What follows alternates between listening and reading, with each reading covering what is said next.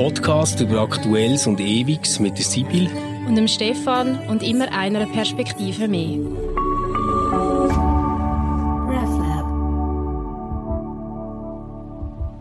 Hallo zusammen, wir möchten euch ganz herzlich begrüßen zu einer neuen Ausgabe von unserem Podcast Converse. Wir hoffen, ihr versteht uns gut. Wir sind nämlich anders wie die letzten beiden Mal, wo wir in der trauten Stube die aufgenommen haben, sind wir heute aus gutem Grund im Studio, im Aufnahmestudio beim RefLab und wir können da, wenn wir heute nicht nur das Zweite sind, da kommen wir gerade dazu, Stefan, sondern das Dritte, können wir den Abstand nicht einhalten und haben darum eine Maske an. Also falls wir so ein bisschen wie hinter einem Vorhang tönen, dann ist das der Grund. Ich hoffe, ihr versteht uns trotzdem gut. Die Aufnahmequalität ist ja dafür sonst viel, viel besser als sonst die Heime. Ja, wir haben es zweimal angeteasert und haben euch lustig gemacht. Jetzt ist es soweit. Unser Gast ist da. Wir haben gesagt, sie ist sehr bekannt. jeder, jede von euch die Heime wird sie schon mal im Wohnzimmer haben via Fernsehbildschirm, da bin ich ganz sicher. Und auch am Sonntag indirekt auf dem Küche oder zum Morgentisch, nämlich dann, wenn der Sonntagsblick dort liegt. Und mehr dazu sagt uns jetzt gerade Stefan. Ganz genau. Also, äh, wir haben heute als Gast hier Christine Meyer. Sie ist Journalistin, ganz, ganz lange eins den super bekannten Gesichter beim SRF gewesen. Und sie, ich darf es endlich wieder sagen, bekannt aus Funk und Fernsehen, gell? Dienstag Club, 10 vor 10, dann den Club als äh, Redaktorin geleitet, äh, auch moderiert. Und dann ist sie Chefredaktorin beim Sonntagsblick geworden, wo du bis 2016 geblieben bist. Und seitdem ähm, ist es eigentlich noch spannender weitergegangen. Du hast dich selbstständig gemacht, bist Beraterin, Coach und Moderatorin. Christine, wie geht es am Journalismus im Moment? Man liest die ganze Zeit von Sparmaßnahmen, sinkenden Abozahlen. Was würdest du sagen, wie geht es denen? Schlecht. Also den Medienhäusern geht es nicht gut. Das ist klar, weil die Werbeeinnahmen weggebrochen sind im Print und nicht im gleichen Maße sich in die digitale Welt verleiht haben. Und jetzt, seit, seit Covid, hat sich das Ganze wie in allen Branchen eigentlich, haben sich Probleme exponiert. Bist du jemand, der das sehr gut von innen kennt? Also jemand, der lange mitgeschafft hat. Du hast aber jetzt wahrscheinlich auch noch ein bisschen Aussenperspektive bekommen auf das Ganze als Beraterin, als Coach. Ähm, würdest du sagen, gut, habe ich rechtzeitig den Absprung geschafft? Nein, als ich im 2013 den Sonntagsblick als Chefredaktorin übernommen habe, habe ich zugeschaut, jeden Sonntag, wie die Zahlen am Kiosk oder in den Abonnement weggeschmolzen sind wie Schnee oder Sonne. Ich habe das nicht glauben. Ich habe dann dort in meiner gigantischen Naivität habe ich dann noch gedacht, ja, ich muss jetzt die richtig coolen Inhalte zurückbehalten, nicht online spielen, die sollen dann erst am Sonntag und das hat wirklich nicht funktioniert und die Naivität ist dann auch schnell einer Realität gewichen, wo man gesagt hat, okay, wir hauen es raus, die Inhalte auf, auf ähm, online. Und heute muss ich natürlich sagen, der ganz große Fehler ist gemacht worden, dass man die Inhalte von Anfang an gratis zur Verfügung gestellt hat von allen Medienhäusern. Ja. Das ist ja eigentlich ein Wahnsinn, was man da gemacht hat. Das ist ein großer Gedankenfehler gewesen. Das sind, egal ob das ein NZZ ist, ob das ein Tag ist, Berner Zeitung, bis egal wo, Blick und so weiter und so fort, da steht ja immer eine Arbeitsleistung dahinter. Mhm. Und die hat man über Nacht irgendwann beschlossen, dass wir die jetzt gratis in die Welt rausjassen, wenn ich das so darf sagen. Und plötzlich ist man so ein bisschen überrascht gewesen, dass die Leute sich an das gewöhnt haben und nur ungern bereit sind, für journalistische Inhalte zu zahlen. Und jetzt versucht man ja da und dort Bezahlschranken zu machen. Und das ist ja ein, ein wahnsinniger Prozess. Dann hast du gleichzeitig sehr starke von der ganzen Social Media. Du hast die Blogs, heute kann jeder publizieren. Mhm. Journalistisch auch kein geschützter äh, Brand, um das einmal so zu sagen, oder eine Berufsbezeichnung. Und so sind wir einfach so verwöhnt, dass wir den Sinn vom Bezahlen für eine journalistische gute Leistung gar nicht mehr eingesehen. Wir haben uns also selber eigentlich kannibalisiert. Das ist ja sehr äh, heftig, wie du das jetzt sagst. Ich ja. glaube, es hat ja auch letztendlich mit ganz einfachen Mechanismen zu tun. Also man teilt ja nachher dann in den Beitrag, der hinter einer Paid Wall ist, weil man einfach weiß, ganz viele Leute, die die sozialen Medien nutzen, können es nicht anschauen. Gleichzeitig gibt es aber ein Bewusstsein, das zeigen so Initiativen wie die Republik etc., dass wir ja guten Journalismus brauchen und auch etwas dafür müssen zahlen. Ähm, auch bei der No-Bilag-Initiative haben, haben die Leute das wollen. Laufen wir auf etwas zu, wo wir so etwas brauchen wie eine Kultursteuer für Journalismus? Also du meinst, es ist eine staatliche Förderung. Es gibt staatliche Förderung von Medien ja bereits und das ist, mhm. das ist auch, auch richtig so. Ich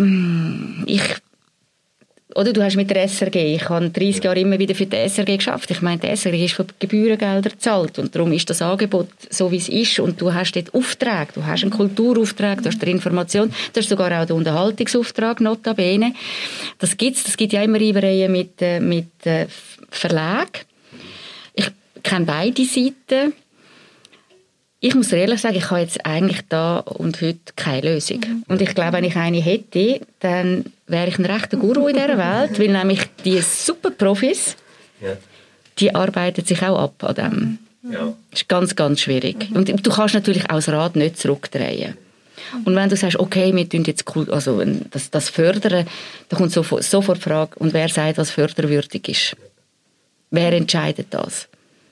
Mhm. Du siehst jetzt noch abschließend noch vielleicht von meiner Seite die Debatte, SRF will den Inhalt in der digitalen Welt stärker auffahren. Das ist bis jetzt keine Kompetenz auch gewesen von den, von den Verlagshäusern, mhm. die aber keine Gebührengelder haben. Mhm.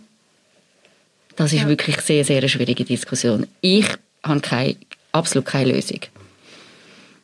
Wir haben gesagt, wir wollen heute mit dir ein bisschen um das Thema Wahrheit reden, über das Thema Wahrheit reden oder uns um das Thema drehen. Natürlich auch darum, weil Wahrheit und Medien immer wieder ein Thema ist. Oder?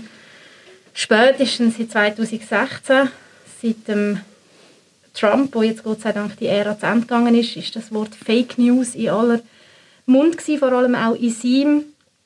Was beobachtest du betreffend Fake News, betreffend auch äh, Vertrauensverlust, wo gewisse Leute in, in Medien haben.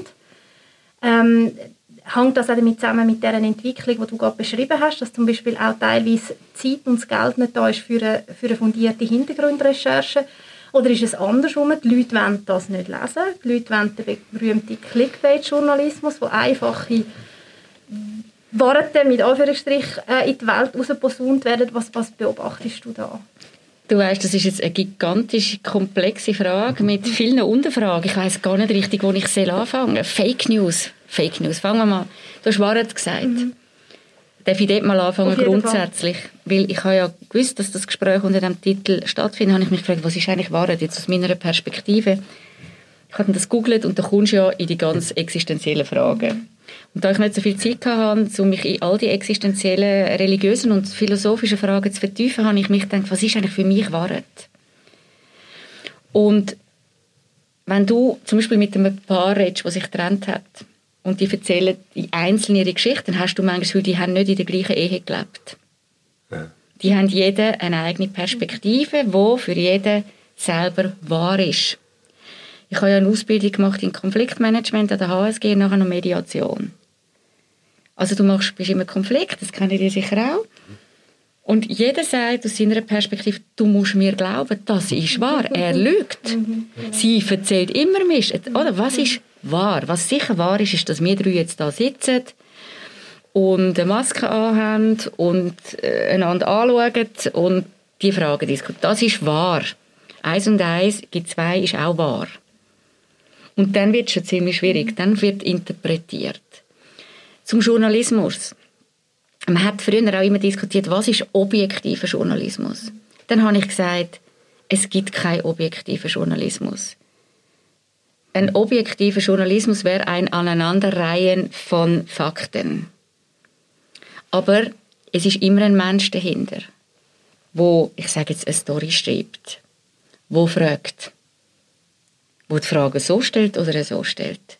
Und der Mensch ist prägt genetisch von seiner Umwelt, von der Erziehung, das wissen wir alle. Ich will jetzt also da nicht einen ganz grossen Exkurs Ich erzähle eine Geschichte anders wie du oder du, Stefan. Mhm. Es ist einfach so. Und wenn ich ein Interview mache mit dir, Sibyl, und nachher kommt ganz ein anderer Mensch und macht das Interview, dann fragt er ganz anders. Und nachher sagt man, aha, so ist die Sibyl vorher, aha, so ist die. Ist eine Perspektive. Es gibt keinen objektiven Journalismus. Und für das habe ich mich immer verwehrt. Dann ist die Frage der Wahrnehmung von außen. Ich kann euch ein Beispiel machen. Das hat mich am Anfang im, im Club, wo ich den Club moderiert habe und sehr oft kontroverse Diskussionen hatte, hat mich das eigentlich schockiert. Ich konnte das zuerst nicht einordnen. Ich bin dann 35 gewesen, mittlerweile äh, verstehe ich das besser. Da habe ich eine Sendung gemacht und habe nachher total divergierende ähm, Feedbacks mhm. bekommen. Ich habe einmal eine klassische, ich weiß nicht mehr genau, was das Thema war, Rechts-Links-Debatte gemacht. Ich glaube, es war zu der Abzockerinitiative gewesen. Und dann machst du die Diskussion und, und, und das Gute war ja noch, gewesen, in dieser Sendung hast du wenigstens gedacht, okay, ich habe drei Befürworter, ich habe drei Gegner, help yourself. Also sind mal alle da mit ihren verschiedenen Meinungen.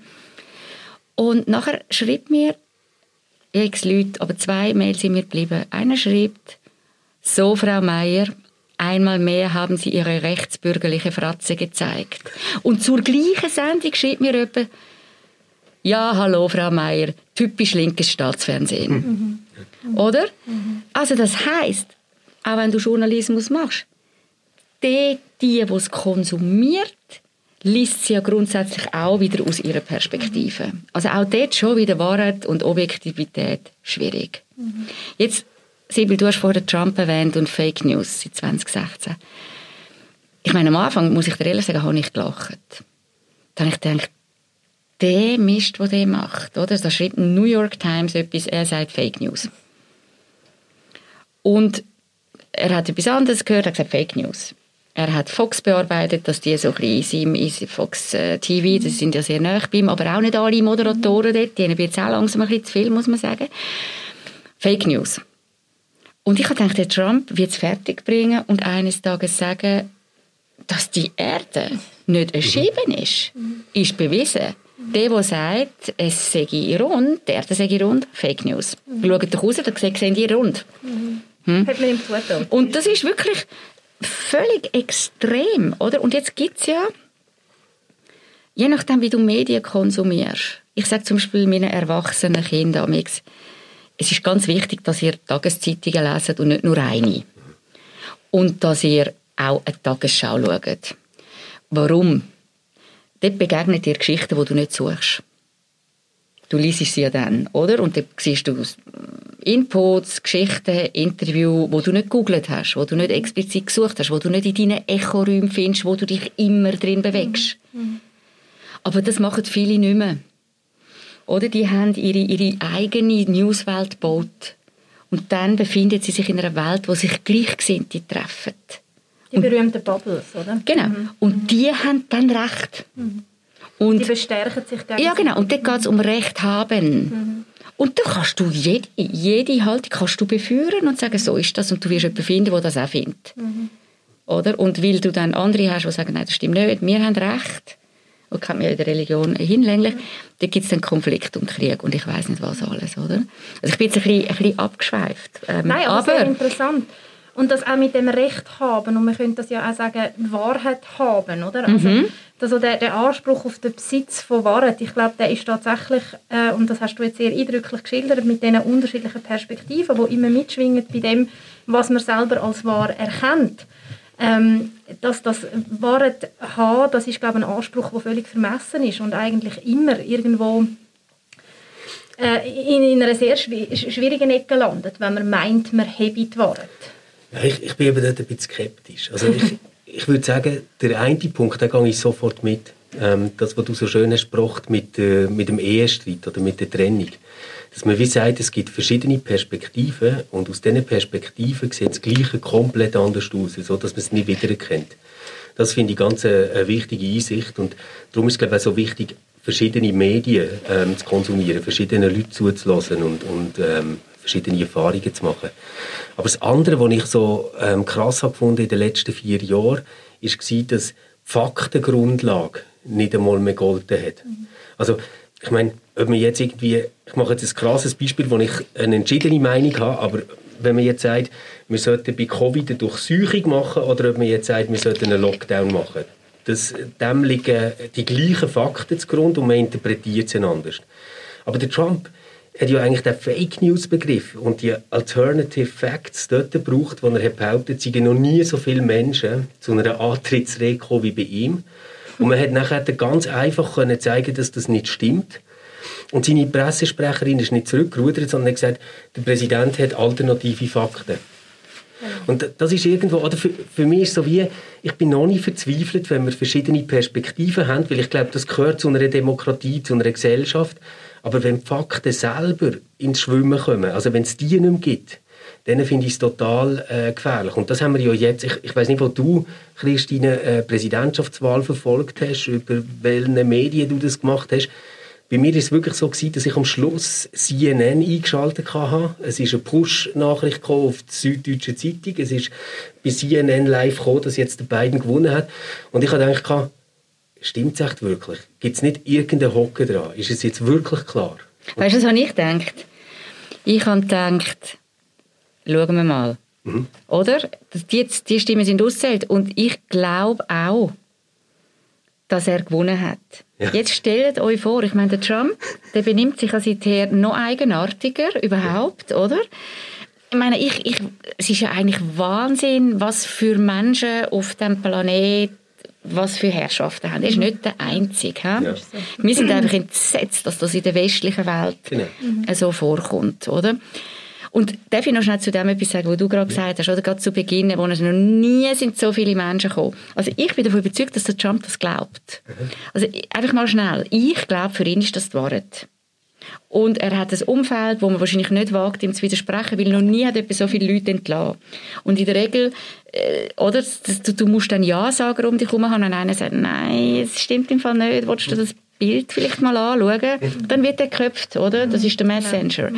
Und der Trump hat sich wahrscheinlich, wie, wie viele Menschen, wo, wo ähm, an gewissen Positionen sind und keinen Widerspruch mehr wollen, hat er die Ja-Sager um sich geschaut. Das ist seine Wahrheit. Und er, wenn du willst, dort überleben oder dort willst profitieren, wirst du sagen, ja genau, das stimmt im Fall Herr Trump.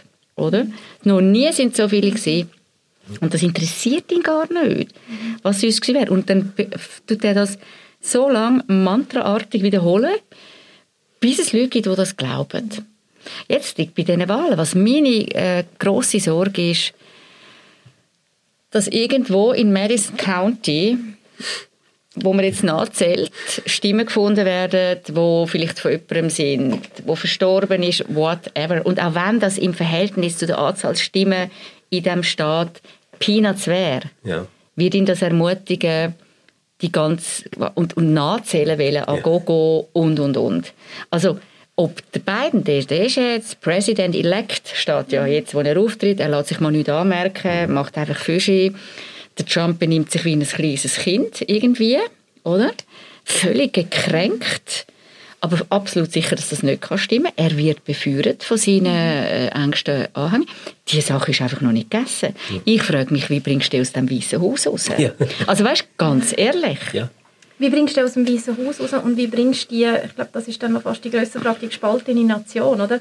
Äh, wieder zusammen. Also ich meine, sie haben ja das jetzt auch ein bisschen zu ihrem Wahlspruch gemacht, Biden, Harris, äh, das, der, der Healing-Prozess, also die, die, die, die gespaltene Nation, wo, wo wieder muss heilen und ich glaube, da haben sie schon etwas Richtiges erkannt und mit jeder Stimme, die gefunden wird von einem eben zum Beispiel Verstorbenen, tut der Graben sich wieder Es ist auf. krass, ist, oder? Ist so es ist krass und du das, oder? Das Problem ist ja auch von der, ich sage von der Informationsflut, wo ja die Fake News auch beführen. Ich meine, was wir alles an Informationen überkommen ob wir wollen oder nicht. Du kannst dich dem ganz, ganz schlecht nur entziehen.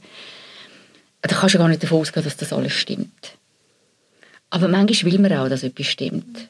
Das ist doch gewesen, wie ich bin jetzt nicht ganz sicher, ob das ein korrektes Beispiel ist. Achtung, ich weiß nicht, ob das wahr ist, was ich da erzähle. Aber am Anfang von Covid hat es doch die Bilder gegeben von Italien aus Bergamo, aus den ja. Spitälern. Also das ja. zweifle ich nicht an. Und plötzlich hat es doch Bilder gegeben von äh, Delfinen Ja. in der Lagune Genau. von Venedig. Von Venedig, ja. Und da habe ich gedacht, das ist ja der Hammer. Also ich habe das so, es hat mich so sonderbar berührt irgendwie. Irgendwann nachher hat man mir gesagt, das ist im Fall fake gewesen. Oder?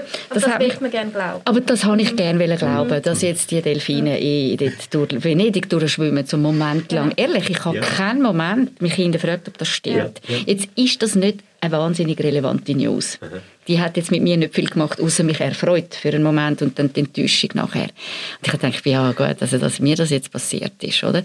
Aber als, als News, ein Junkie und, und, und, muss ich ganz ehrlich sagen, ich glaube schon vieles nicht. Also ich bin ja mittlerweile auch total misstrauisch und denke, stimmt das?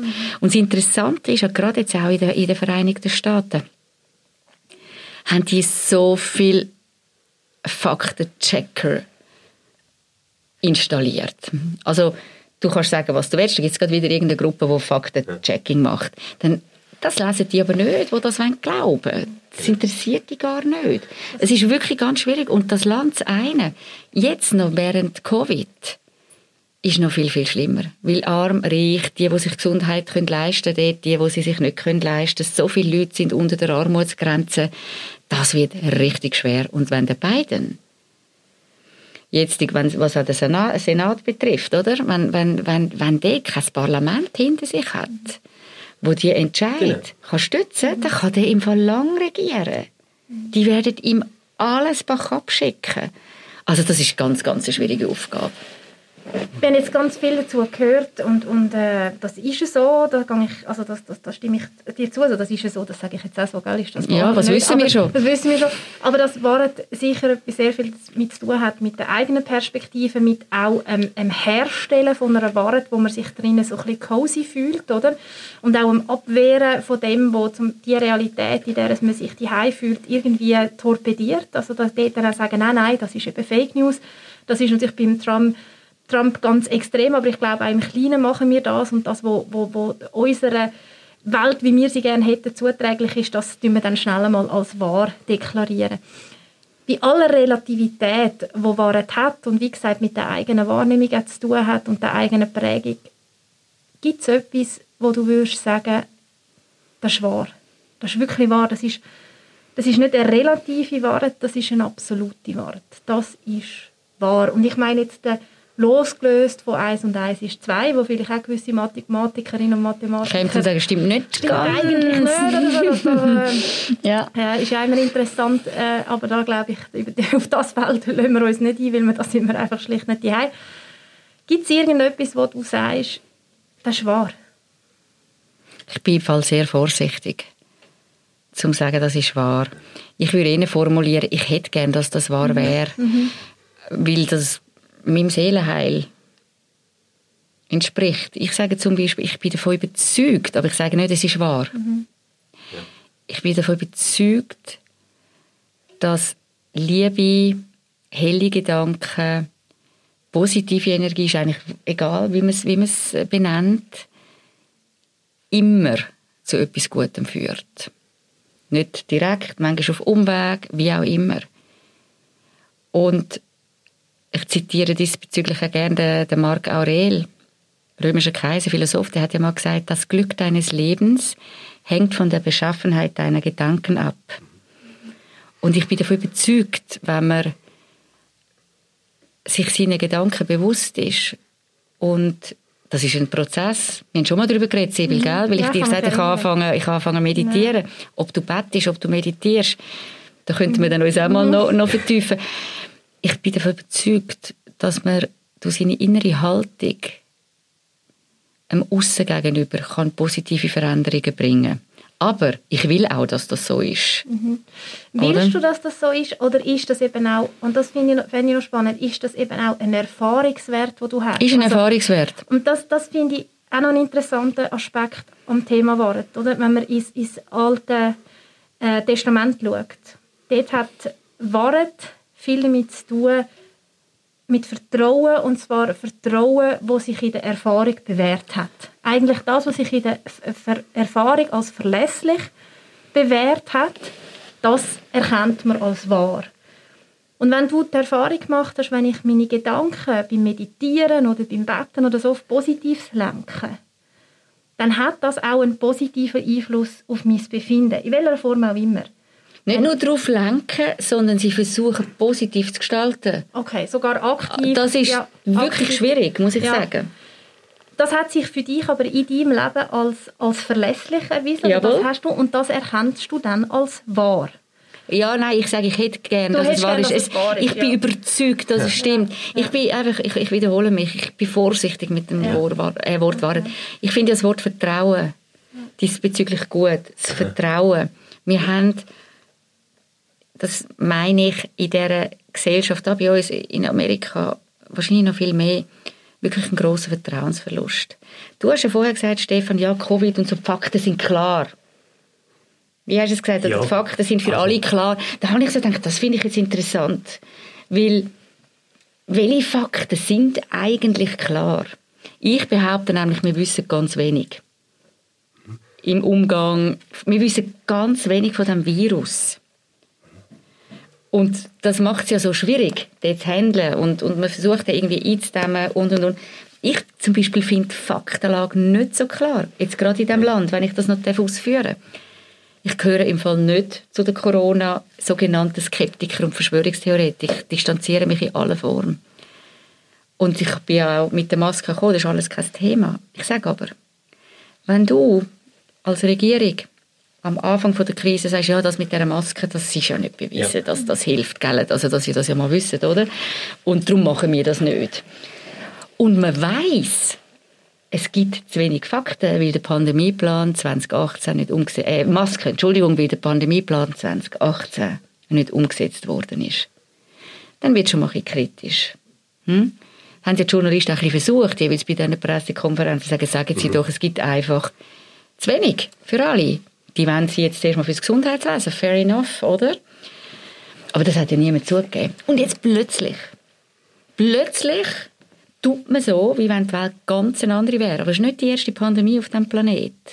Wir sind einfach bis jetzt verschont geblieben. Jetzt ist Maske ganz wichtig. Und zwar überall, wenn es geht, auch draussen. Jetzt verstehe ich Leute, die sagen, was jetzt? Wenn die uns verkohlen. Und dann kannst du da weiterspinnen. Wer hat das Interesse? Ah, die Maskenproduktionsindustrie, der Bill Gates, der ja schon und so weiter und so fort. Oder? Weil es ist nicht eine stringente Kommunikation. Oder du hörst, du sollst nicht reisen. Ganze Sommer, oder? Und Quarantäne, Riesengeschichte. Jetzt ist äh, in der Presse gekommen, dass man das auch extra so kommuniziert hat, obwohl man nicht sicher war, wie gross die Ansteckungsgefahr wirklich ist und denkt so aus erzieherischen Massnahmen. Entschuldigung, sag das besser mal so zu kommunizieren. Da muss ich natürlich schon sagen, bei allem Respekt für die Aufgabe, die ich nicht machen will von der Landesregierung. Ich will sie nicht machen, auch nicht auf kantonaler Ebene ist dort natürlich dann ein gewisser Vertrauensverlust. Systemimmanent, da muss man sich nicht wundern. Und ich glaube, das ist ein kleines Problem, auch jetzt in der Schweiz. Der Kanton macht so, der macht so, der macht schon praktisch einen Lockdown, die sagen was, Maskenpflicht, wir glauben nicht daran. Wie soll man da, ich weiß im Fall nicht, was richtig ist und falsch. Ich habe keinen Plan. Ich denke, ich halte mich jetzt mal dran. Oder? Einfach aus einem gesellschaftlichen Nutzen, nicht weil ich für mich Angst habe. Ich habe keine Ahnung, was stimmt und was nicht stimmt. Das muss ich dir ehrlich froh, sagen, dass du das Stefan. nochmal ansprichst, weil ähm, ich glaube, dort äh, haben wir uns ein bisschen missverstanden. Ich wollte das wollen als ein Beispiel nehmen für etwas, das unübersichtlich ist und man jetzt nicht einfach kann sagen das ist Fakt. Und Ah, so ja, da haben wir es. ja. Und das mit der Antrittsrede von Trump, wie viel Publikum ist dort gewesen, wäre quasi das Gegenbeispiel gewesen, wo ich würde sagen, aber da gibt es Facts, also das kann man zählen mit Luftbildern etc. Ähm, ich, ich probiere jetzt das, was du noch vor dem hast gesagt, so ein bisschen zu ordnen und, und vielleicht habe ich die richtig verstanden und vielleicht auch falsch. Wer weiss schon, was wahr ist, genau, gell? Eben, genau. es, es gibt ja so, aber, aber wir können trotzdem versuchen, uns zu verstehen. Das ist doch schon mal faszinierend. Es, es gibt doch so die drei grossen philosophischen Fragen. Ähm, so das eine ist, was kann ich wissen? Was soll ich machen? Und was darf ich hoffen? Und ich habe dich jetzt so verstanden, dass du würdest sagen, ja, also Wissen können wir ehrlich gesagt nicht wahnsinnig viel. Also wir wissen jetzt, dass wir hier hocken und Masken anhaben und zusammen reden und da steht der Tisch. Aber so, dann hört es auch ziemlich gleich auf. Ähm, vorher hast du darüber geredet, ähm, was hoffst du? Und dort hast du gesagt, du hoffst, dass helle Gedanken, positives Denken ähm, einen Unterschied macht, nicht nur für dich, sondern auch in der Welt. Und das ist ja eigentlich so eine Verknüpfung, dass du eine grosse Hoffnung hast, dass dein Handeln etwas ändert. Hast, hast du das noch nie gehabt, dass du gedacht, hey shit, es spielt so keine Rolle, ob ich jetzt mir Mühe gebe oder nicht Mühe gebe, ähm, ich selber mache keinen Unterschied. Also, gell, ich habe ja gesagt, ich bin davon überzeugt, das ist noch mehr wieder hoffen. Äh, natürlich, laufend. Ja. Und ich sage nicht, dass ich die Welt verändere. Ja. Überhaupt nicht. Ich bin schon froh, wenn ich mich dort auf Kurs behalte. Weil mhm. es gibt so viel Negatives, wo dich kann stören kann. Und es gibt so viel Hoffnungslosigkeit. Und wenn du die Flüchtlingslager anschaust, die brennen und all diese Sachen, muss ich dir sagen, dann wäre ja das zynisch. Äh, irgendwie, ich, und ich, du kannst ja nicht alles. Aber ich sage mir, in dieser ganz, ganz kleinen Welt von mir, mal mit mir selber. Und dann, wenn es geht, noch, sagen wir, im inneren Ring oder noch im zweiten Ring, ich beschreibe das so, wer gehört eigentlich zu meinem System und in welches System gehöre ich hinein? Dort versuche ich das tatsächlich. Und dort glaube ich daran dass das etwas bewegt. Und wenn ich das nicht mehr mache, und dann wirst ja du hoffnungslos, dann habe ich das Gefühl, würde ich depressiv. Und das ist für mich nicht etwas Angestrengtes. Weißt, ich denke nicht, oh, ich muss jetzt so positiv, sondern das ist so eine Grundhaltung, wo ich versuche, und ich habe selber schon Brüche im Leben. Ich bin selber schon äh, in dunklen Zeiten gewesen. Und ich weiß, wie schwierig das übrigens ist, dort wieder rauszukommen, weil du kannst dich, du siehst es ja dann nur noch so. Mhm. Und da muss niemand kommen und sagen, du, jetzt musst du ein bisschen positiv mhm. denken, gell? Und dann wird das alles wieder gut. Das ist so schwierig angesichts dieses Leids, oder? Aber was du ansprichst, ist doch hochinteressant und ich glaube, das ist wirklich etwas, was sich für viele von uns als wahr erweist im Leben, wenn man keine Hoffnungen mehr hat, wenn man nicht das Gefühl hat, da habe ich etwas, auf das kann ich vertrauen dann wird der Sturz ins Bodenlose oder zumindest der ist dann nicht weiter weg. Also wir brauchen, wir brauchen Worte in dem Sinn, wo wir darauf vertrauen können, wo wir das Gefühl haben, die, die tragen uns. Und ich will noch ein in eine andere Richtung kommen. Ich weiß nämlich von dir, Christine, dass du ein sehr ein religiös interessierter Mensch bist. Du hast das auch im Club immer wieder bewiesen, indem dass du dich nicht gescheut hast, vor äh, religiöse Fragestellungen äh, diskutieren zu lassen. Ich weiß auch, was das für ein heißes Eisen ist und dass dann Zuschriften gerade noch mal ein bisschen mehr zunehmen, wenn man das diskutiert. Du hast auch immer wieder Kirchenvertreterinnen und Vertreter eine Plattform gegeben. Auch Umstrittene innerhalb der Institution, Umstrittene. Du hast auch das nicht gescheut. Zum Beispiel, äh, ich habe das sehr geschätzt, wenn ich das noch sagen darf, dass Monika Schmid, die sehr angefindet worden ist, von ihrer eigenen, also zumindest von, von der Leitung von ihrer eigenen Institution, hast du, wenn ich das recht im Kopf habe, auch immer wieder mal eine Plattform. Als, als Gemeindeleiterin von einer katholischen genau, Gemeinde, wo genau. sich mit dem Bischof in Chor ständig überworfen hat. Und du hast dann dort auch die Möglichkeit gegeben, dass sie sich äußern kann. Äh, du bist selber katholisch und ich weiß, dass du äh, auch so ein bisschen zugespitzte Fragen nicht scheust, auch wenn du sie selber stellst, amix bei deinen Moderationen. Ich frage dich jetzt einfach auf den Kopf zu, dass die Jungfrau, dass Maria, so muss ich sagen, eine Jungfrau war, ist katholisches Dogma. Ist das wahr? Keine Ahnung. Ich halte das eher für, für nicht wahr. Es gibt ja auch dort grosse ähm, Abhandlungen darüber, falls, wie ist man überhaupt auf die Idee gekommen. Das wissen ihr ja viel, viel besser als ich. Ich muss sie ganz ehrlich... reformiert hast. Ja, ja, ich weiß.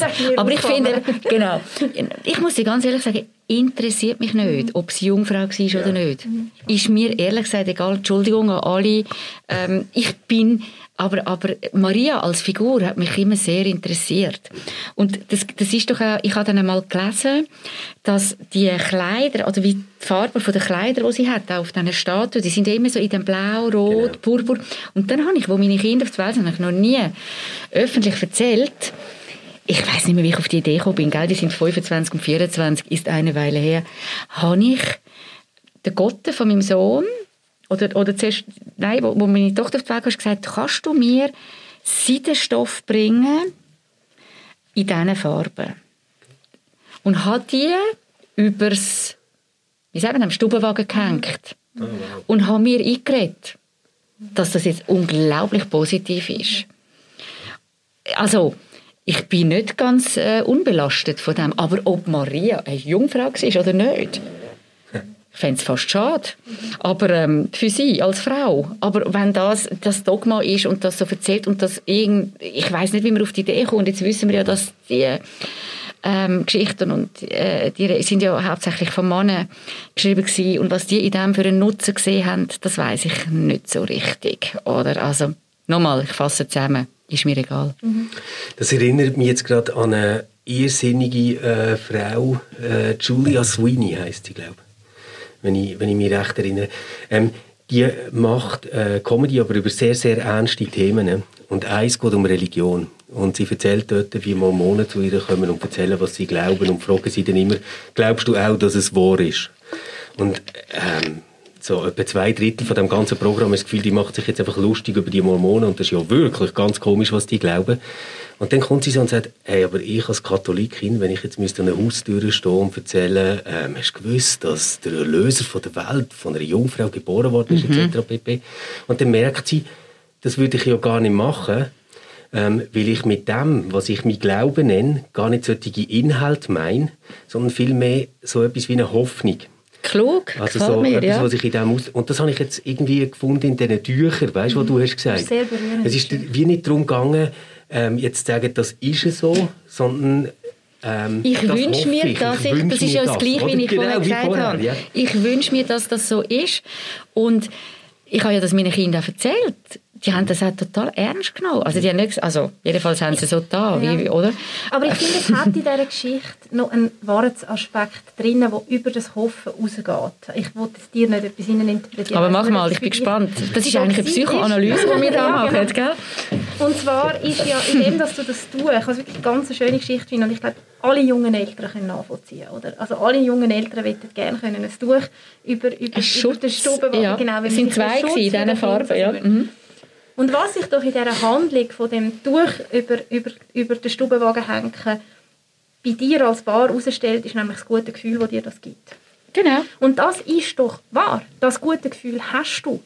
Und ich glaube, das ist immer wieder auch im Bereich vom Glauben. Also das erweist sich eben auch als wahr, was einem zuträglich ist. Und da sind wir auch wieder bei den positiven Gedanken, oder? Wo, dir, wo dir wichtig sind, dass man die auch pflegt und, und dass, das, dass das schwierig ist, ohne das als billiges das habe ich sehr deutlich von dir gehört und das weiß ich auch. Es ist kein billiges Think Positive, oder? Tun einfach nur, sondern es ist eine, es ist eine, bewusste Haltung, mit der man am Leben begegnet, die immer wieder auch eine Herausforderung ist, aber sich eben in der positiven Wirkung immer wieder auch als in dem Sinn wahr erweist, dass es dir gut tut. Du weißt, wenn ich ja nicht schon auch dunkle Zeiten erlebt hätte und Brüche in meiner Biografie, wo ich nämlich überhaupt nicht im Sinn hatte, zum positiv denken. Positiv denken, also ich sage mal, versuchen mich auch so zu fühlen. Dann würde ich das gar nicht sagen. Oder das ist dann so ein äh, esoterisches Blabla, das interessiert mich nicht.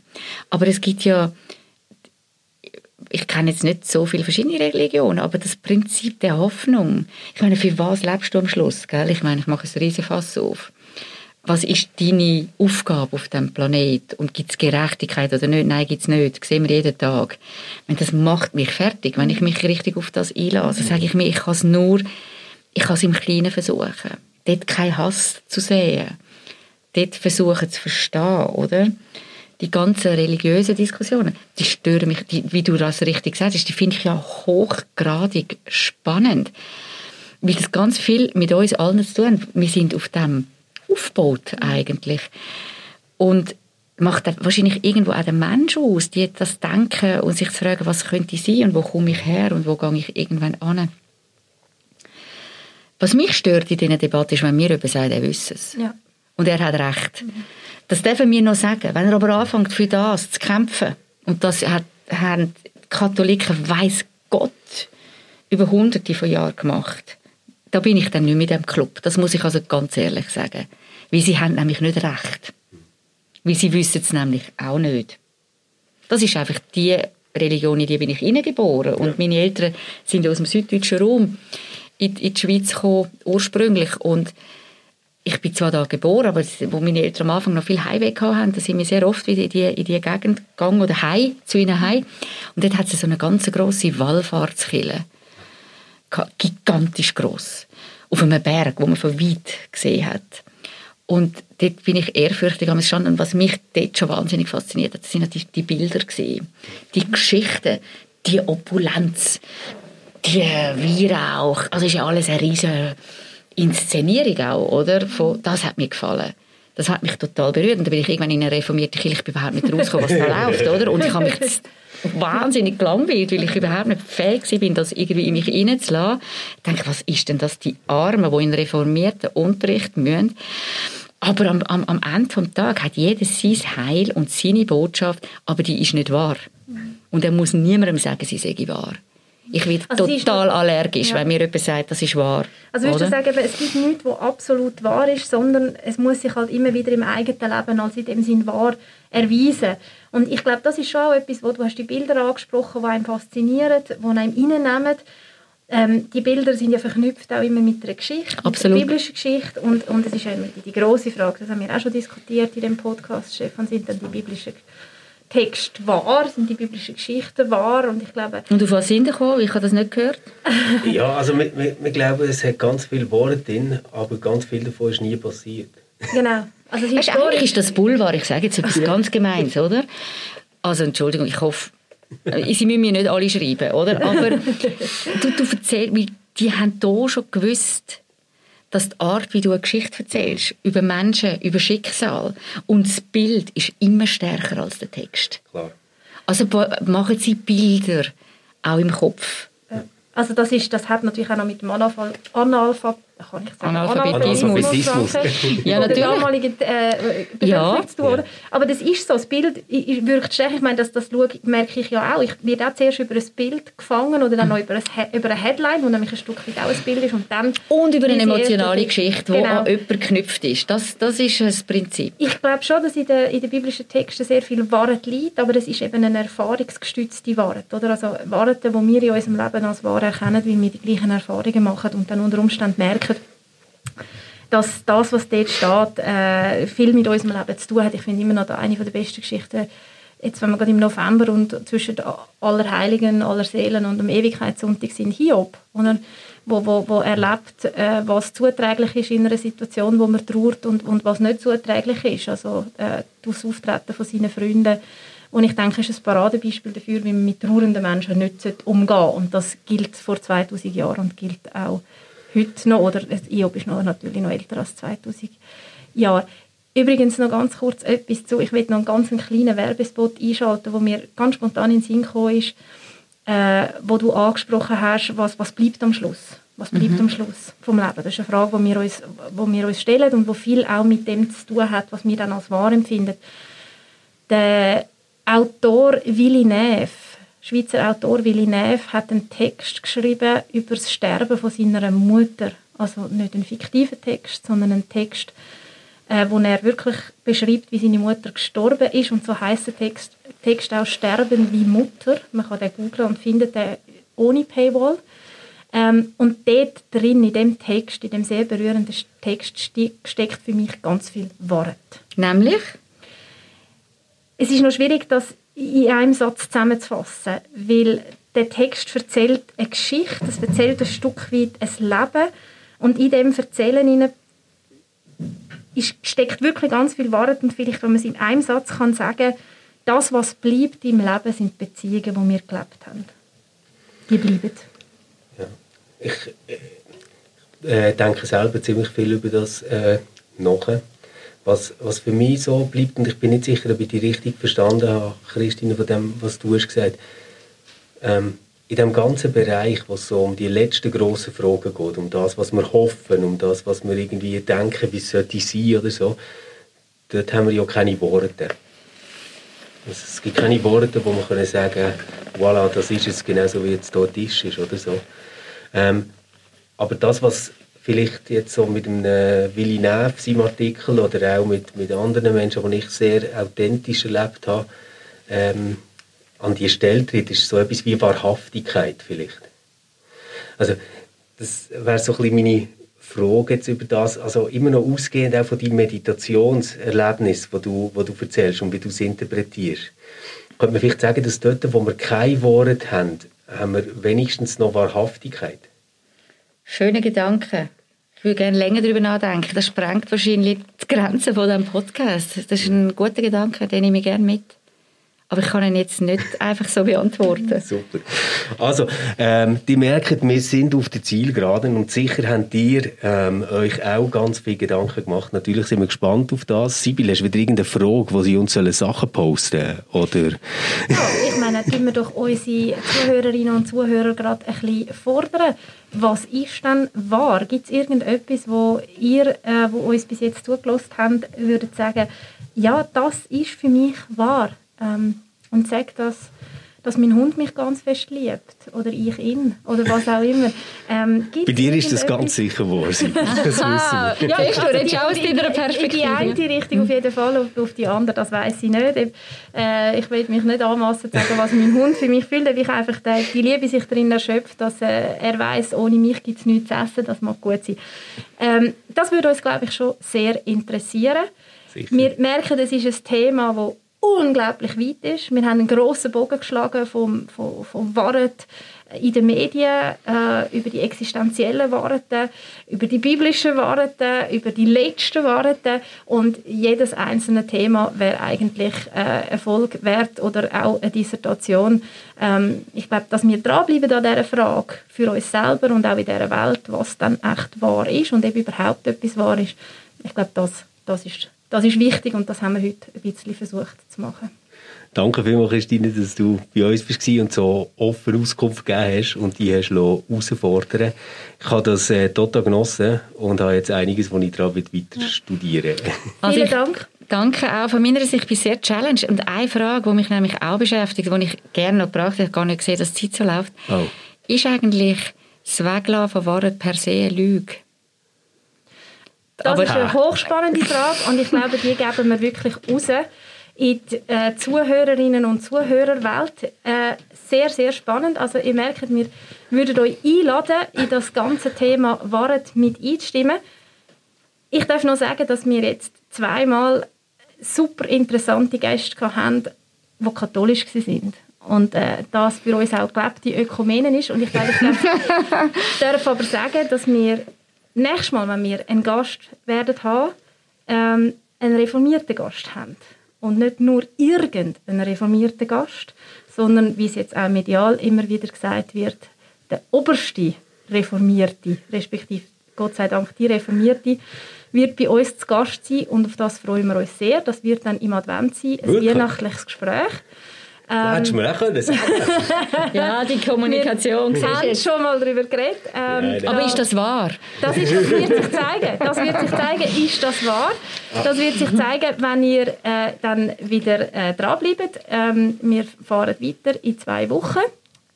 Hast du noch etwas, Stefan? Nein, ich bin jetzt einfach mega neugierig, sorry. Aber jetzt, jetzt hat Christine so eine coole Frage gestellt und gesagt, ähm, ist denn Weglaufen von Worten per se schon eine Lüge? Eine Lüge?